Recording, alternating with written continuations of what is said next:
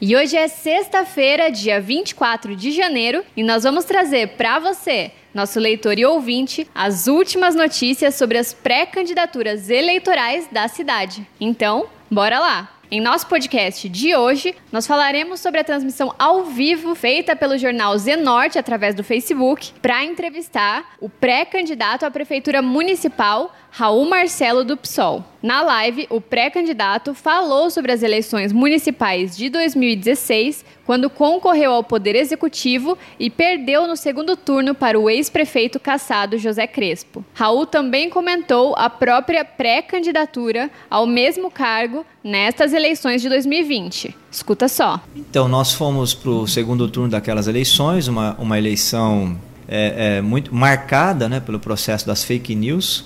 Foi ainda. Uh, nós estávamos, vamos dizer assim, com a força da, das redes sociais, da internet, se apresentou, na minha avaliação, em 2016 em Sorocaba como decisiva no processo eleitoral e, sobretudo, no segundo turno. Crespo, na época, chegou a prometer até um hospital para a cidade, muita gente acreditou nisso, muita gente acreditou também naquele conto de fadas e que ele e o Renato Amari iam governar Sorocaba, né?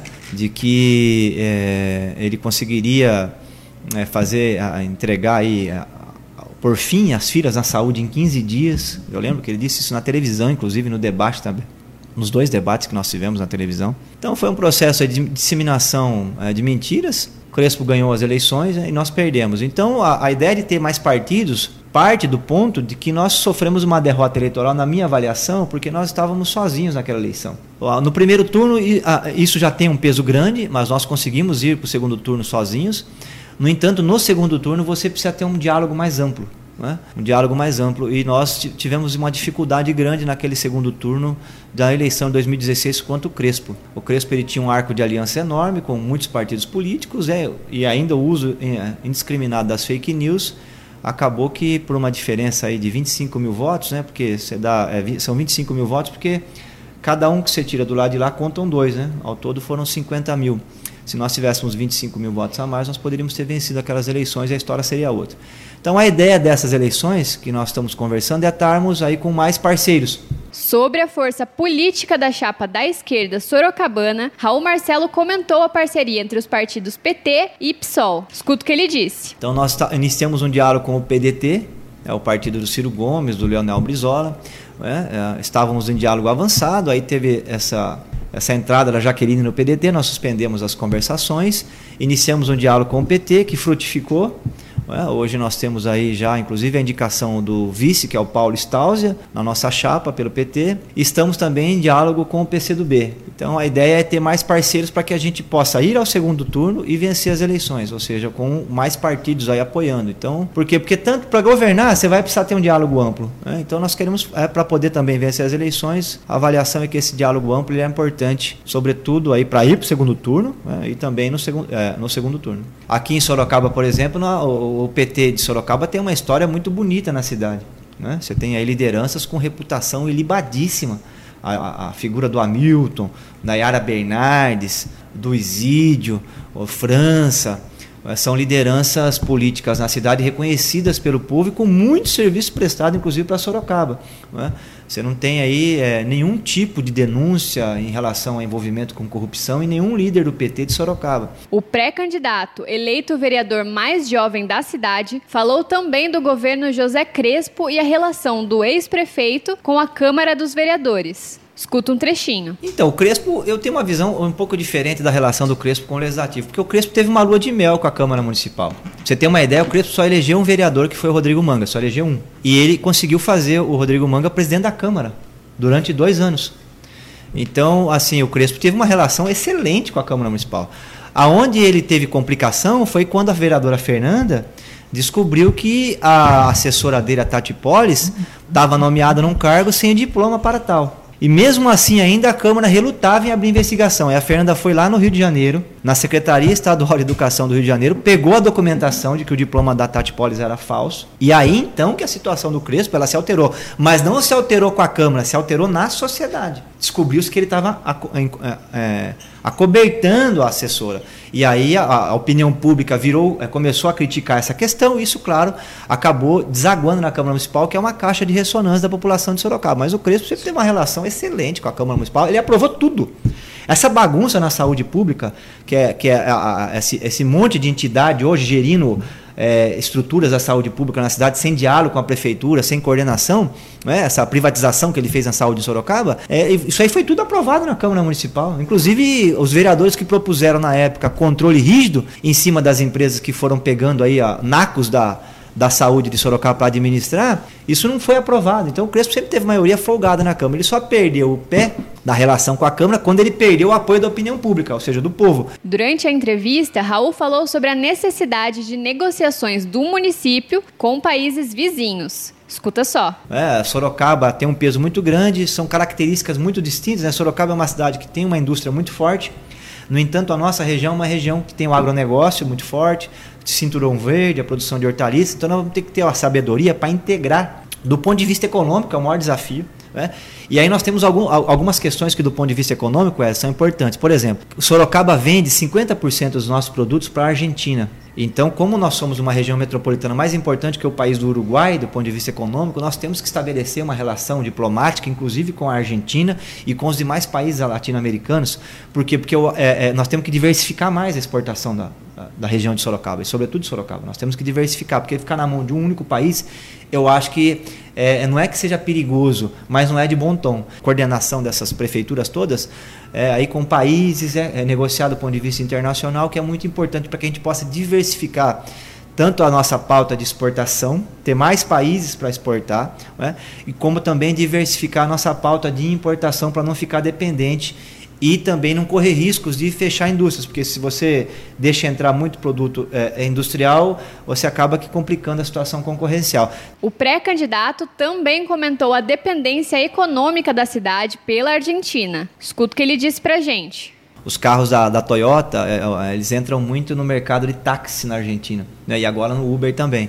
E é o principal parceiro comercial de Sorocaba, viu? Para quem não sabe, aí, por isso que eu fiquei morrendo de medo quando o presidente Bolsonaro não queria mandar um representante na posse da Kirchner com Fernandes. É, eu, eu, aliás, comuniquei isso para as pessoas que me acompanham nas redes sociais, que seria um absurdo. Por quê? Porque Sorocaba depende da Argentina. É 50% da pauta de exportação de Sorocaba, pessoal, é para a Argentina. Nós estamos falando aqui de milhares de empregos. E não é só carro, não, é autopeça também. Então, porque você manda o carro, mas depois você tem que. Quando o carro quebra, você precisa ter a peça no país, né? E você tem várias empresas que prestam serviço aqui em Sorocaba para a Toyota, ou até que não prestam serviço para a Toyota, mas que produzem autopeças. Né? Então são 50% das exportações. Então a prefeitura de Sorocaba ela tem que estar sintonizada nisso aí. A região metropolitana, por exemplo, poderia mandar um representante entendeu? Na posse do presidente da Argentina, mandar uma carta dizendo, olha, nós queremos é, é, manter relações políticas, avançar nas relações diplomáticas, isso porque nós temos obrigação de fazer isso, porque interessa para o trabalhador sorocabano que os argentinos continuem comprando os nossos carros e continuem comprando as nossas peças. Na live também foi falado sobre o índice de importação e exportação de Sorocaba com países como Estados Unidos e China. Então, olha só, Wesley, que coisa curiosa. Com os Estados Unidos, a nossa pauta de exportação e importação é equilibrada. A gente exporta para os Estados Unidos 7% dos nossos produtos e importamos 7%. Então, se você fizer que é a pauta de exportação e importação 100%, 7% é com os Estados Unidos exportamos e importamos 7%. Então, é uma pauta equilibrada, eu acho que é bom isso. Poderíamos aumentar mais, inclusive, mas existe um equilíbrio. A gente está vendendo e está comprando tem um certo equilíbrio, isso é muito bom. Né? Agora, com a China está um desequilíbrio, claro. O Brasil exporta, a, a região, a Sorocaba está exportando, não chega a 3% para a China. E estamos importando mais de 35%. Então tem um desequilíbrio aqui e é, nós precisamos buscar um equilíbrio também com a China. Né? Sobretudo porque grande parte dos produtos que nós estamos importando, depois quem quiser eu posso disponibilizar, isso tem, é, o governo federal é, emite os pareceres né, sobre a pauta de exportação. É, são produtos, nós estamos importando muito produto eletroeletrônico da China, o que não é ruim. No entanto, a pauta de exportação é de 3%, são produtos agrícolas que nós estamos exportando para lá. Então, nós vamos ter que ter um equilíbrio aí é, com a China e é, é tranquilo de se buscar isso. Por quê? Porque a China, repito, está fazendo muito investimento. Eles prometeram aí 100 bilhões de investimento no Brasil nos próximos 10 anos. E até agora não anunciaram nada para a região de Sorocaba. Então, o que, que tem que fazer a região metropolitana? Já deveria ter feito, viu? isso aqui é uma questão central. Porque quando, por exemplo, o governo japonês anunciou o investimento da Toyota aqui, isso revolucionou a Zona Norte, só para nós termos uma ideia. Né? Quem mora na Zona Norte sabe, a Zona Norte era uma antes da Toyota e hoje é outra. É, teve, teve mudanças nas avenidas, é, a, o Senai veio para cá, aumentou os empregos, aumentou a oferta de cursos de formação, aumentou o investimento em infraestrutura. Vocês imaginem se a China anuncia investimento do porte da Toyota, por exemplo, para Sorocaba. Isso revoluciona, pode mudar completamente uma outra região da cidade ou fortalecer a própria Zona Norte. Então, e para a China um investimento de 1 bilhão, 2 bilhões é praticamente é muito pouco, né? dado o poderio econômico da China hoje no mundo. Então nós temos que buscar isso, é, é chegar lá no governo chinês ou nos bancos de investimento que a China tem aqui e mostrar essa pauta de exportação e dizer que nós queremos melhorar isso. Durante a transmissão, Raul Marcelo também respondeu às perguntas enviadas pelos leitores do jornal. Entre elas, a grande questão que surge em épocas eleitorais: onde estava e o que estava fazendo o ex-deputado durante os quatro anos que sucederam as eleições municipais. Escuta o que ele disse. Então, como não tem nada para dizer contra o Raul, falo essas coisas aí. Eu tenho, eu tô na internet há mais de 20 anos. Eu fui deputado até o, o começo do ano passado, né, a legislatura acabou em março. Depois da eleição de, de, prefeito, eu continuei como deputado e assim participando de reuniões aqui na cidade o tempo todo, nas comunidades, visitando. Quem acompanha minha timeline aqui no Facebook sabe que não para de ter publicação, eu tô todo o tempo. É, o que acontece é que eu parei de aparecer na televisão, né? Mas aí é normal, porque você tem tanto o SBT quanto a Record, como a TVT em Sorocaba, não promovem debate fora das eleições. Então a pessoa não aguentava mais ver o Raul durante a campanha na televisão. Aí de repente você não sai da televisão mesmo. Aí você fica aí no jornal, é na rádio, é na internet. Né? O debate fica mais para quem acompanha a política. Né? É, de lá para cá, do ano passado para cá, eu fui chamado para ser consultor jurídico da bancada, por ser advogado. Então hoje eu sou consultor jurídico da bancada. Né? E tenho também um escritório de advocacia aqui na cidade, ali no bairro do Trujillo. Então eu, eu, eu sigo minha profissão. Eu também fui professor da rede pública, trabalhei aqui no Dionísio muito tempo, aqui no Dionísio, no Dionísio, no Dionísio Vieira, aqui no Paineiras. Então eu mantenho os cursos de formação, é, no, isso aí eu faço do ponto de vista partidário, e também quando ó, alguém de alguma comunidade me chama, a gente organiza esses cursos. Então eu estou sempre nativo aí. É, nós temos um trabalho em Sorocaba aqui, né, para quem acompanha, por exemplo, eu estive esses dias na Santa Casa, para acompanhar lá a liberação de 760 mil reais, que eu, eu trabalhei como deputado e tem, e tem coisa que as coisas estão acontecendo ainda. Né? É, a retomada, por exemplo, do tratamento da, da radioterapia na, na, Santa Casa só foi viabilizada por conta do trabalho meu. É, hoje nós estamos atendendo a região inteira. É, tive no GEPASSE, que é Hospital do Câncer, com o trabalho meu também, é, conseguimos ali é, 3, 260 mil e agora mais 500 também, quase um milhão de reais para viabilizar o tratamento do câncer infantil, para fortalecer o trabalho. Eles estavam com um maquinário antigo que demorava horas para fazer um exame e agora fazem minutos, centenas de exames, inclusive podem fazer mais do que a capacidade, do que a demanda que tem. Estou é, com uma visita marcada no BOS, aí 500 mil reais liberados para tratar, como uma referência no tratamento dos olhos aqui da região. Então, assim, são a, a, o anel do SIC, que infelizmente nós conseguimos o recurso para poder fazer a reforma do SIC, para poder não ter mais aquele barranco lá e atender a todos os torcedores do São Bento. Né? Era para ter feito a obra já, infelizmente a prefeitura demorou muito para fazer a licitação, mas recebi informação recente que vai sair a licitação e uma série de outros investimentos em Sorocaba que a gente acabou que eh, trabalhando nesse sentido como deputado. Agora, o dado concreto é que eu não sou mais deputado, não sou vereador, né? E o fato de você não ser parlamentar, você acaba não sendo chamado muito também, né? Mas eu continuo nativo na rede social e quero dizer aí que o, o, tanto as viúvas do Crespo quanto os bolsonaristas vão ter que se esforçar muito para criticar o Raul. Outro assunto abordado foram as fake news. Na eleição, por exemplo, chegaram a falar que eu ia distribuir droga nas escolas, né? Soltaram até panfleto.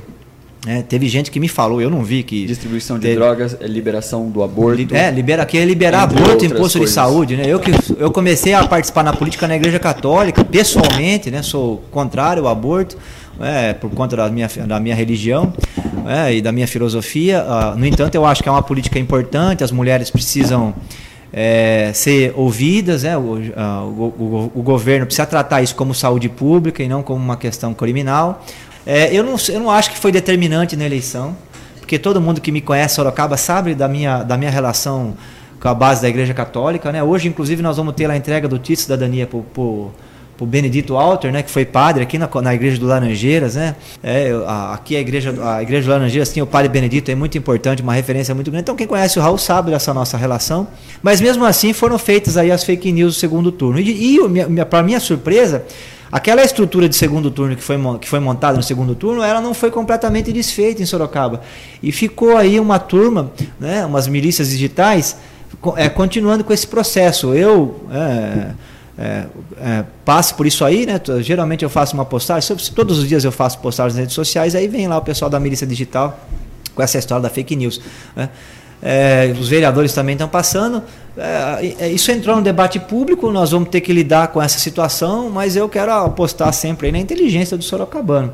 O político do PSOL comentou e deu a sua opinião sobre os protestos violentos que aconteceram no bairro Parque Vitória Régia no último domingo, dia 19. Escuta um trechinho. É, cresci aqui na Zona Norte, fiz meu ensino médio aqui no Lauro Sanches. É, trabalhei como professor no Dionísio Vieira. Conhe o Dionísio Vieira, para quem não sabe, é a escola do Paineiras, é do lado da, da Vitória Régia. Já participei de muitas manifestações na Vitória Régia, de reuniões. Né? Tem o pessoal ali da Igreja Católica, o Claudinei. Então, uma comunidade muito importante. Eu, é, eu quero primeiro aqui prestar minha total solidariedade à comunidade do Vitória Régia. Dizer o que eles estão passando nesse momento é um drama, né? Você sabe que o bairro está sitiado, tem polícia em todas as esquinas. Né? Nunca aconteceu isso no Vitória Regia, da população é, atear fogo no ônibus. Conheço há 30 anos ali, nunca vi. Né? E, então, a primeira pergunta que uma pessoa séria deve fazer é por que, que de, de, durante décadas você sempre teve manifestações ali pacíficas, tranquilas, e agora a manifestação descambou para a violência? Essa é uma pergunta básica. Que, aliás, eu quero fazer um chamado aqui a toda a imprensa de Sorocaba, né? Porque será que não é possível que nenhuma redação tenha alguém assim que, que se faça essa pergunta, a pergunta básica? Entendeu? É, é, te, quando desapareceu o corpo do Guilherme, que é um jovem de 18 anos, não tem passagem pela polícia. Não tem passagem pela polícia. Desapareceu o corpo dele. Nós tivemos uma manifestação no Vitória Regia de 400 pessoas. E foi tranquila. Entendeu? E aí, quando o corpo apareceu, né, e apareceu morto, e, a, e a, a, a família, eu quero prestar minha total condolência com a família. Eu, como pai, eu quero dizer aqui a dor que deve ser, meu Deus do céu, não, não tem como dimensionar. Você não poder velar o corpo do filho. Porque o caixão, para quem não sabe, estava lacrado, porque o corpo ficou dias na água e estava em estado de decomposição, então não teve condição de ter velório. Eu saiu do ML e já seguiu para o enterro. Então eu quero aqui dizer como pai, como cristão, é, que é, é uma dor e não tem palavra, não tem dinheiro, não tem nada que consiga reconfortar a família, mas da minha parte eu quero dizer aqui, total quando quando prestar as condolências à família, dizer que Deus ilumine o coração de todos nesse momento dificílimo, os amigos, o Guilherme e todas as pessoas. Aí desapareceu o corpo, a, a, a, denúncia que tem né, de membros da comunidade é que os últimos a estarem perto do Guilherme foram membros da Guarda Civil Metropolitana de Sorocaba, da GCM. E aí então teve uma revolta no bairro. Uma, a, a, comunidade se revoltou. Eu sou contra o vandalismo. Eu acho que é um absurdo. Não é? Você atear fogo no ônibus. Acho que inclusive tem que ser investigado. Tem pessoas já que foram presas, né, um dano ao patrimônio que não é público, mas, mas vai virar público porque o contrato da, da empresa de ônibus, existe lá a planilha, eles vão passar os custos dos ônibus que foram incendiados. É, para a prefeitura, então é a própria população que vai pagar. Então isso precisa ser investigado. Né, os responsáveis pela, pela queima dos ônibus aí precisam vão, vão ter que responder perante a justiça. Agora nós temos que analisar que é a questão fundamental, que uma vida foi ceifada. E, e precisa ter uma investigação duríssima aqui. E, e existe uma, uma, uma, situação que é pior ainda, que existe uma dúvida que está pairando em toda a cidade do envolvimento da Guarda Civil Metropolitana. Né? E aqui eu quero fazer uma crítica direta à Jaqueline Prefeita, Jaqueline, a todo o seu secretariado, que a Guarda Civil Metropolitana ela tem que ser uma guarda para cuidar do próprio e ela não tem função, não pode querer fazer a função da Polícia Militar nem da Polícia Civil. A função da Guarda Municipal é uma função de cuidar do patrimônio público, estar tá presente em grandes manifestações, estar presente quando tá o público é, tem aglomeração humana. Eu vi que tem muito político aí, a Rastaquera, que fica querendo que a Guarda Civil Metropolitana seja igual a rota. Entendeu? Que, que acha que, que, que, que, que, que, que Que o GCM tem que ser igual à rota. E o GCM não é da rota. A rota é uma coisa, entendeu? O GCM é outra. Nós não podemos misturar as coisas, entendeu? Então, assim, nós temos a, a, a, essa falta de visão assim, em relação ao papel da Guarda Civil Metropolitana, ela, ela, ela, ela precisa ser, nós precisamos adequar o papel da Guarda Civil Metropolitana em Sorocaba. E você ouviu trechos da live do pré-candidato à Prefeitura de Sorocaba, Raul Marcelo. E você pode ver a entrevista na íntegra no Facebook do Zenorte. Então, corre conferir. E o jornal Zenorte convidou todos os possíveis nomes para as eleições municipais. Então, ao longo da semana, nós traremos todos os pré-candidatos ao poder executivo. Então, fica ligado. Agora, como de costume, a gente fala de previsão do tempo. Esta sexta-feira deve ser de céu nublado e há possibilidade de chuviscos durante todo o dia. A temperatura máxima prevista para hoje é de 26 graus, enquanto a mínima é de 17 aqui em Sorocaba.